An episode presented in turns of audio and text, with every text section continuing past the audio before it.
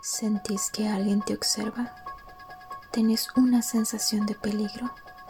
¿El corazón te palpita a mil por hora? No mires atrás. Es un espacio dedicado para explicar y comprender hechos paranormales, donde podrás escuchar historias de las locutoras y sus oyentes. Hola a todos, espero se encuentren muy bien. Les saluda Laura y estamos hoy en un capítulo más de nuestro podcast No mires atrás. Por supuesto, junto a mí, la compañía de mis queridas compañeras Alexandra, Natasha y Junlen, quienes nos van a envolver en un tema que tal vez no se menciona mucho, pero para muchos es curioso e incluso para otros es entretenido vamos a escuchar algunas historias sobre brujería y objetos embrujados. Seguidamente vamos a comentar un poco la razón de esto. Puede que ya hayas escuchado alguna de, de estas historias, pero no sabes por qué sucede o bien tendrás una nueva para contarle a tus conocidos. No les contaré más por el momento. Mejor vamos a dar inicio con Ale. Muchas gracias, Lau. Ahora vamos a proseguir con el episodio de hoy. ¿Qué es brujería? La brujería es el arte de invocar espíritus para cualquier fin. La brujería es asociada con las artes mágicas, ritualistas y eventos paranormales. Más adelante Lau y Jung les van a hablar un poco más a fondo sobre este tema, pero ¿ustedes sabían que un objeto no necesariamente necesita ser maldito por una bruja. Existe la posibilidad de entes paranormales apegándose a estos objetos por diferentes razones, ya sea por la sed de venganza, odio o dolor. El día de hoy les vengo a compartir algunas anécdotas de objetos que nadie se atrevería a robar y bueno, yo creo que mucho menos dejarlas como decoración en su casa. Bueno, voy a empezar con mi favorita, la pintura del hombre angustiado, la pintura que aún guarda el sufrimiento de su creador. La leyenda cuenta que este cuadro fue pintado con la sangre del autor, quien al terminarlo se quitó la vida lamentablemente. Después del trágico suceso, la pintura se guardó en el ático de la abuela de Sean Robinson, el segundo dueño de El hombre angustiado. Fue a partir de ese momento que la abuela de Robinson aseguró que escuchaba voces y llantos desde el ático donde habían cerrado esta pieza espeluznante. Además, Robinson un día de estos, eh, dice la leyenda que se cayó de las escaleras justo cuando escuchó un fuerte grito proveniente del ático. Su esposa además cuenta que una noche sintió que alguien le acariciaba el pelo y al abrir los ojos vio una sombra de un hombre llorando, entre otros fenómenos inexplicables. Tenebroso, ¿no? Yo sé que yo no quisiera tener esa pintura en mi casa definitivamente. Luego tenemos la leyenda del vestido de la novia, el atuendo del espíritu de una bella dama que aún no descansa en paz. En 1849, una joven de una familia adinerada llamada Anna Baker se enamoró de un herrero de clase baja, del cual fue separada por su padre pues él mismo fue quien exilió de Pensilvania a su amante, condenando así a su hija a una vida de soltería eterna. Ana estaba tan enojada con su padre que decidió nunca enamorarse ni casarse hasta su muerte. Ana había elegido un vestido tan hermoso de novia poco antes de que su novio fuera desterrado. Este vestido fue guardado en una caja de vidrio en la antigua habitación de Ana, donde la prenda se mueve por su cuenta, sobre todo si hay una luna llena, pues justo al caer la noche es cuando el vestido de novia baila más que nunca. Uf, bueno, a mí hasta que me dio escalofríos y se me erizó la piel con solamente pensar qué pasaría si alguien se pone este vestido. Bueno, y el siguiente que quería contarles antes de darle el pase a Nat es la historia de la silla de la muerte. Recuerdos de dolor atrapados en un objeto que cobra venganza. En 1702, un asesino convicto llamado Thomas Busby estaba a punto de ser ahorcado por sus crímenes cuando pidió su último deseo, el cual fue tener su última comida servida en su pub favorito, que en otras palabras, en su bar favorito, restaurante, en Turks, Inglaterra. Ahí me perdonan por mi pronunciación. Cuando terminó de comer, se levantó y dijo en voz alta, que la muerte repentina le venga a todo aquel que se atreva a sentarse en esta silla. Tiempo después, durante la Segunda Guerra Mundial, los pilotos de una base cercana frecuentaban el pub y los locales se dieron cuenta de que los soldados que estaban sentados en la silla nunca volvían de la guerra.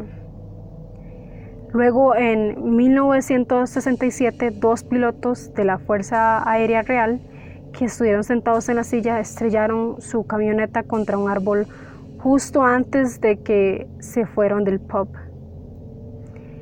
En 1970, un albañil murió de la misma tarde, o en la misma tarde, que se sentó justo en esa silla de la muerte, al caer un agujero en su lugar de trabajo, del cual nunca volvió a salir.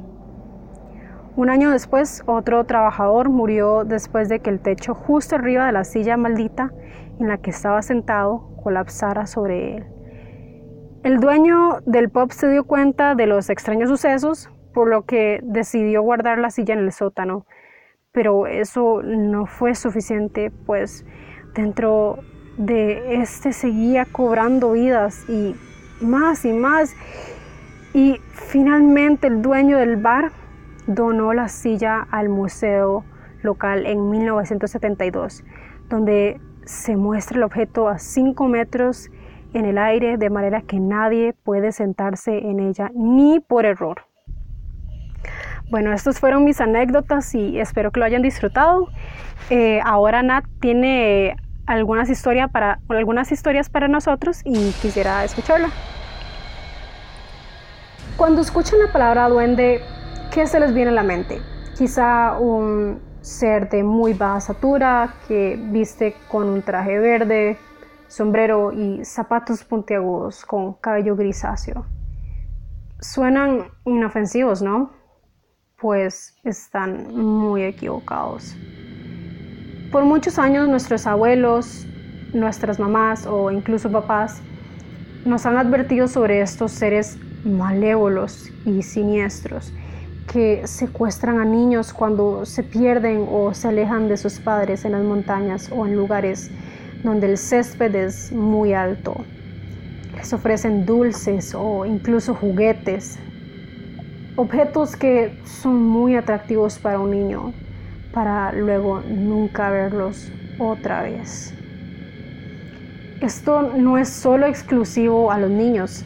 Se sabe que les gusta vivir en las casas y quizá haya un duende viviendo en tu casa y vos no sabes. ¿Has escuchado ríos en la cocina durante altas horas de la noche o quizá el perro de la casa está gruñendo a un sector específico en tu casa? Es probable que sea un duende. También se les conoce por molestar a mujeres jóvenes de cabello largo. Las secuestran por su belleza, sin embargo, no se sabe qué sucede cuando un duende te secuestra. Esto es un pequeño preview o adelanto de nuestro siguiente episodio que va a tratar sobre estos seres mágicos que les gusta molestar a las personas y animales que conviven en sus casas. Y ya saben, cuiden a sus niños y asegúrense que nunca salgan solos a las montañas, potreros o campos abiertos sin supervisión. ¿Y vos quieres ver un duende? Queridos oyentes, muchas gracias por estar acá en No Mires Atrás. Esta vez hablaremos un poco sobre una historia de brujería muy impactante que pasó aquí en nuestro país. Es una historia de una mujer y que ella nos concedió el permiso de contarla acá en No Mires Atrás. Espero que la disfruten. Yo estuve cuatro años con una enfermedad muy extraña que no entendía por qué era. Empecé a tener muchos problemas eh, con mi salud, no podía trabajar, había perdido muchas cosas valiosas en ese momento a causa de enfermedades que no entendía por qué pasaban en mí. Todo esto sucedió en esos cuatro años.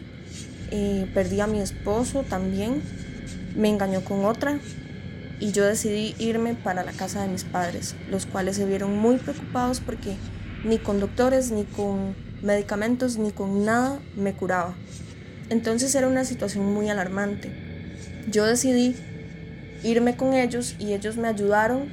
Empezamos a buscar como curanderas, ya hablando en el aspecto de brujería. Yo no creía en estas cosas, yo decía que esto no era posible, pero al parecer pues eso era lo que estaba pasando en mí. Entonces la curandera a primera vista me, me dijo que no, que ella no me iba a curar porque era una situación muy riesgosa para ella, la cual podía ser incluso de llevarla hasta la muerte a ella, porque era algo muy extremo mi caso. Y yo no entendía por qué, por qué era tan extremo. Mi piel sí se estaba deteriorando, eh, perdí 25 kilos de peso, eh, tenía un estado horrible, parecía un cadáver.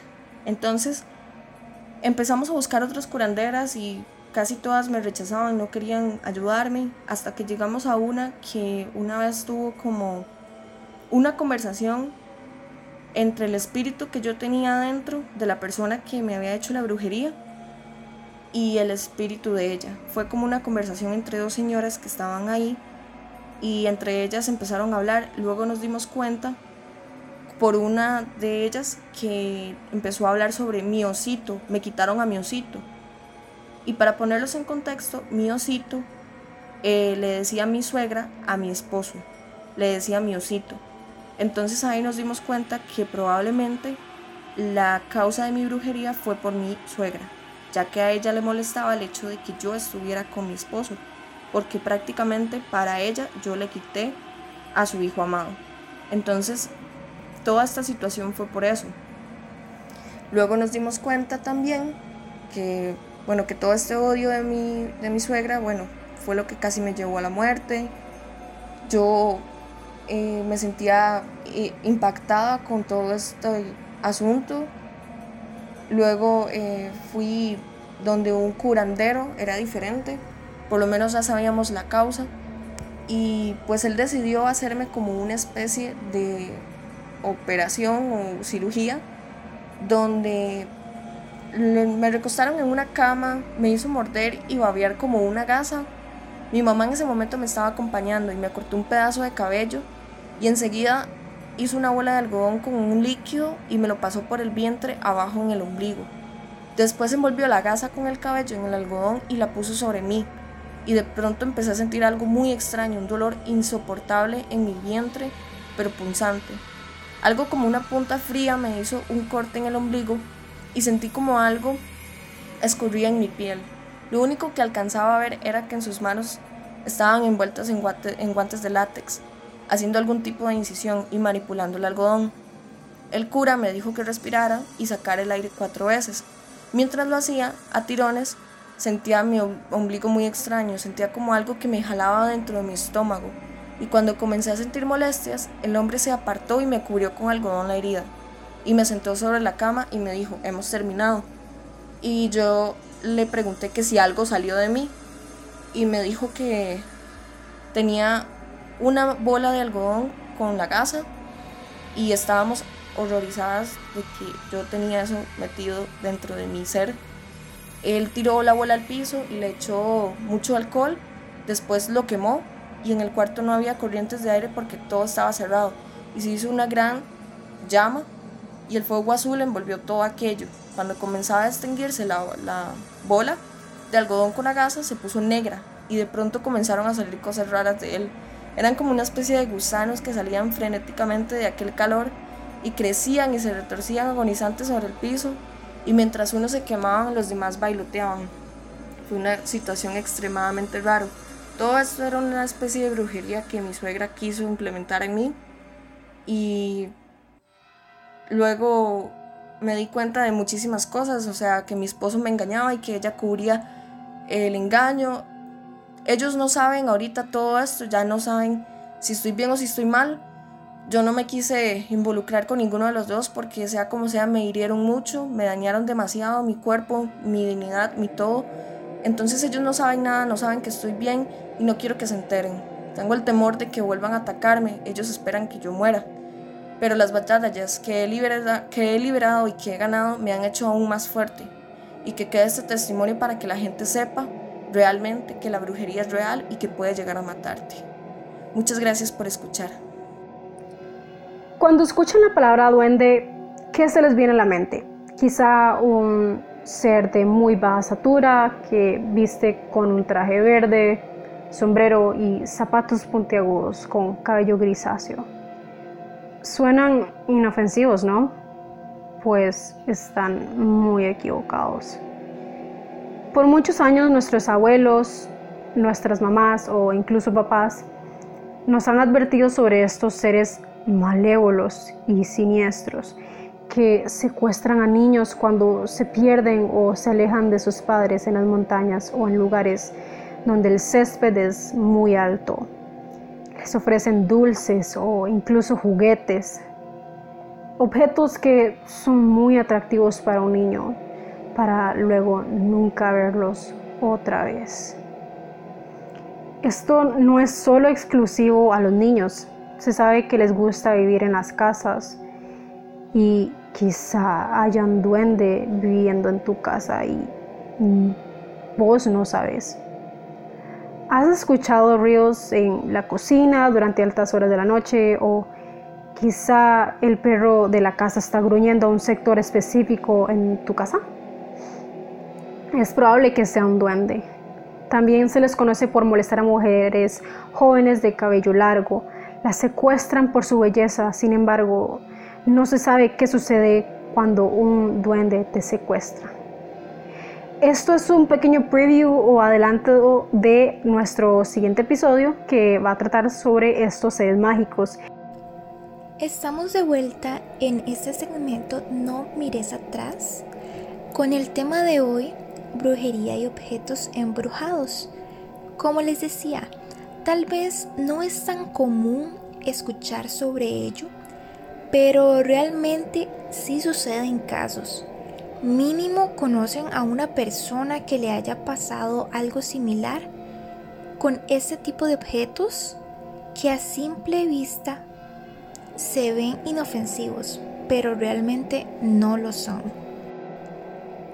Entonces se preguntarán, ¿cómo es que una silla o un vestido llega a tener ese poder?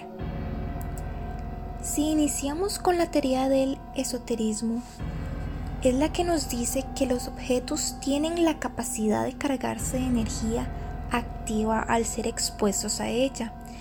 Esta energía se divide en positiva y negativa. Es decir, un objeto puede retener tanto la energía positiva como negativa, ya sea de una persona o entidad. Es entonces cuando pasamos al tema o lo que llamamos como objetos embrujados. Y sucede que se conforman de algún tipo de energía o entidad a ellos. Se cree en la demonología que los demonios o entidades negativas pueden adherirse a los objetos para así poder o ingresar, incluso permanecer en un lugar o una persona. Lo que es llamado que el objeto esté poseído o embrujado. Y no solo eso, también aquellos objetos que han sido utilizados en algún tipo de ritual de brujería, esos pueden ser altamente dañinos, ya que no es solo la energía normal que retienen, sino la intención de daño del brujo o bruja. la maldición u otro tipo de hechizo que hayan realizado. Se dice que en la brujería y hechicería existe una regla que se llama la ley del 3. ¿Qué quiere decir? Que entonces cualquier daño que busque hacer a una persona se le va a regresar el triple. Va a funcionar de igual manera para cuando se realice cualquier bien a esa persona. También se regresará el triple. Ahora bien, ¿qué se puede hacer si se sospecha que tiene un objeto el cual tenga algún tipo de embrujo o posesión? Bueno, les cuento que uno de los principales errores que cometen las personas es tirar ese objeto a la basura o quemarlo. Entonces les voy a contar qué pueden hacer. De hecho, para esto, es decir, para cortar el efecto, existen tres maneras. La primera es enterrarlo en un lugar alejado donde no pueda ser encontrado. La segunda es encubrirlo con sal. ¿Por qué les digo esto? Porque la sal es un cortante de actividad espiritual. Y tercero, es arrojar el objeto a un lugar de agua circulante, como por ejemplo un río o el mar. Y esto es porque el agua circulante es un elemento purificador espiritual. Esas tres serían las o los pasos que pueden seguir en caso de que ustedes estén presentándolo. Y para, para hablarles un poco más de este tema tan relevante, tan, tan interesante, ¿verdad? Y que es eh, la magia negra. Eh, en su concepto eh, más específico, ¿verdad? Se dice que la magia negra es una ciencia oculta con lo que se intenta producir efectos opuestos a las leyes naturales, sí, a las leyes naturales, a favor de aquel que la está practicando. En este sentido, también se puede definir como magia negra como una serie de conocimientos y prácticas de conjuros para someter a los malos espíritus de las, de las fuerzas maléficas, ¿verdad? Y ocultas para que causen daño a los demás. Eh, todos alguna vez este, nos hemos interesado ¿verdad? Como el día de hoy de hablar eh, sobre lo que es la magia negra, ya sea por películas, por amigos, por algún familiar, pero todos le hemos prestado atención eh, alguna vez a este, a este tema, ¿verdad? para hacer una diferencia porque ya me lo habían consultado y para tenerlo también y recalcarlo, eh, ¿cuál es la diferencia entre la magia negra y la magia blanca? Porque sí, hay dos tipos de, magia, ¿verdad? Este, está la blanca y está la negra, ¿verdad? Eh, para, todo, para estos dos tipos de magia, como la magia negra y la magia blanca, se pueden utilizar distintos accesorios para su, para su realización, ¿verdad? Mientras que la magia blanca se puede utilizar objetos como, como los que usamos en la vida cotidiana. Este em, tiene como fin el entretenimiento y la diversión de las personas. La magia negra se emplean objetos, ¿verdad? Con la finalidad de dañar a otra persona. O sea, son cosas totalmente opuestas. Estas magias eh, se diferencian entre el bien y entre el mal. Eso es la que las hacen tan diferentes. La magia negra eh, se considera como un hechizo para fines de maléficos, mientras que la magia blanca es utilizada para cenar, bendecir y crear bienes materiales, entre otras finalidades. ¿verdad? Se puede decir que en la religión eh, esto sirve para sanar, más bien para ayudar. Sin embargo, ¿verdad? Eh, la magia negra es todo lo contrario, que esta funciona más bien para hacer y, y provocar daños hacia, otra, hacia otras personas. Algunos símbolos, este, cabe destacar, ¿verdad? Que acá podemos mencionar como lo que es el pentagrama invertido, que este es un símbolo básico eh, que representa los cuatro elementos del universo material, como es el hombre de las cuatro extremidades y, la y, la cabeza. Em, también está lo que es el sigilo de Satanás, que eso es uno de los signos más poderosos este, y tal vez los más, más asustadizos que podemos mencionar el día de hoy, que es una herramienta que invoca a, Lucifer. Este símbolo representa un demonio y se utiliza en conjuros para invocar demonios, creando una conexión entre el demonio y quien lo invoca. Por último, lo que es la estrella de los seis picos. Esta está formada por triángulos equiláteros entrelazados que señalan direcciones opuestas y crean a su vez un hexágono en el centro de la estrella. El universo es tan increíblemente grande que cuesta trabajo pensar que en él no haya un enorme número de planetas habitados. No podemos ser tan egoístas de pensar en el hecho de que solamente somos nosotros que habitamos el universo. Pueden haber miles de vidas que no conocemos aún. Sin embargo, y a pesar de nuestros esfuerzos, no hemos conseguido encontrar hasta ahora ninguna forma de vida fuera de la Tierra. Entonces, ¿dónde está todo el mundo? ¿Dónde están esos ovnis, esos extraterrestres de los que la ciencia ficción nos ha hablado? La proliferación en la cultura pop postmoderna como lo es la televisión, como lo es el cine, el Internet, de relatos y teorías sobre conspiraciones puede ser interpretada como una estrategia cognitiva que los ciudadanos de las sociedades contemporáneas, especialmente aquellas fracciones más desfavorecidas, utilizan para tratar de lidiar con las nuevas situaciones sociales de riesgo tras el ocaso de las metanarrativas clásicas, la transación de las teorías conspirativas desde el género del suspenso ya sean espías, al de la ciencia ficción, ovnis, por ejemplo, marca un radical cambio de estilo narrativo que apunta a lo imposible, como a la imposible clausura final de los relatos conspirativos en un cambio de siglo definido pero por la incertidumbre. Hablaremos entonces la próxima semana sobre lo que son los ovnis y explicaremos un poco sobre lo que ha habido en los últimos años y las experiencias que han tenido algunas personas con este tipo de espécimens o este tipo de personajes. Entonces, quédate con nosotros la siguiente semana para poder escuchar más de No mires atrás. Y como recomendación para esta semana tenemos dos una de estas, eh, teniendo en cuenta lo que es el, o cabe destacar el tema, ¿verdad? De lo que sería eh, la magia negra. Entre estos podemos utilizar lo que es la magia vudú, que en este caso está el reconocidísimo Shuki, que esto es un personaje ficticio de la saca de las películas, ¿verdad? De, de terror de Shields Play, creado por Don Maxini. Eh, Shuki fue descrito como un muñeco good, good guy que eh, fue poseído por un medio de la magia de voodoo eh, por el eh, asesino, en serie Charles Lee Ray. este es un muñeco que realmente nos asustó a muchos.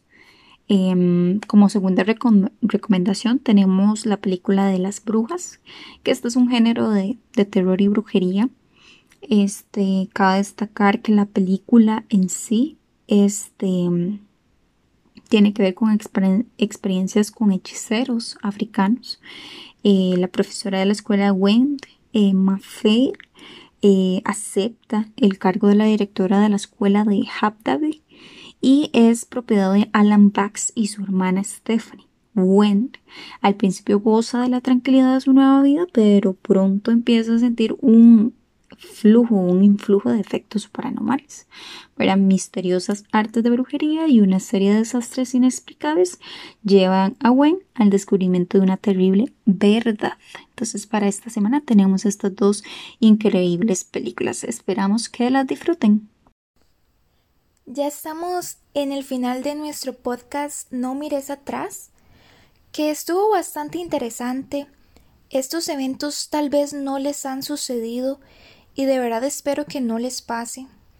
pero sí les digo que deben tener mucho cuidado porque siempre hay personas maliciosas, así que si notas algo extraño, mejor alejarse de ello.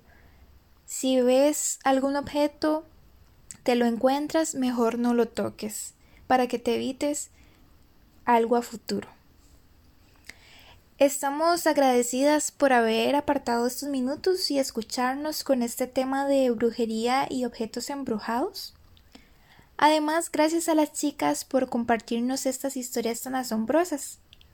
Ale, Jung, Nat y Lau les decimos adiós por el momento, no sin recordarles que nos sintonicen la próxima semana con más de nuestros temas.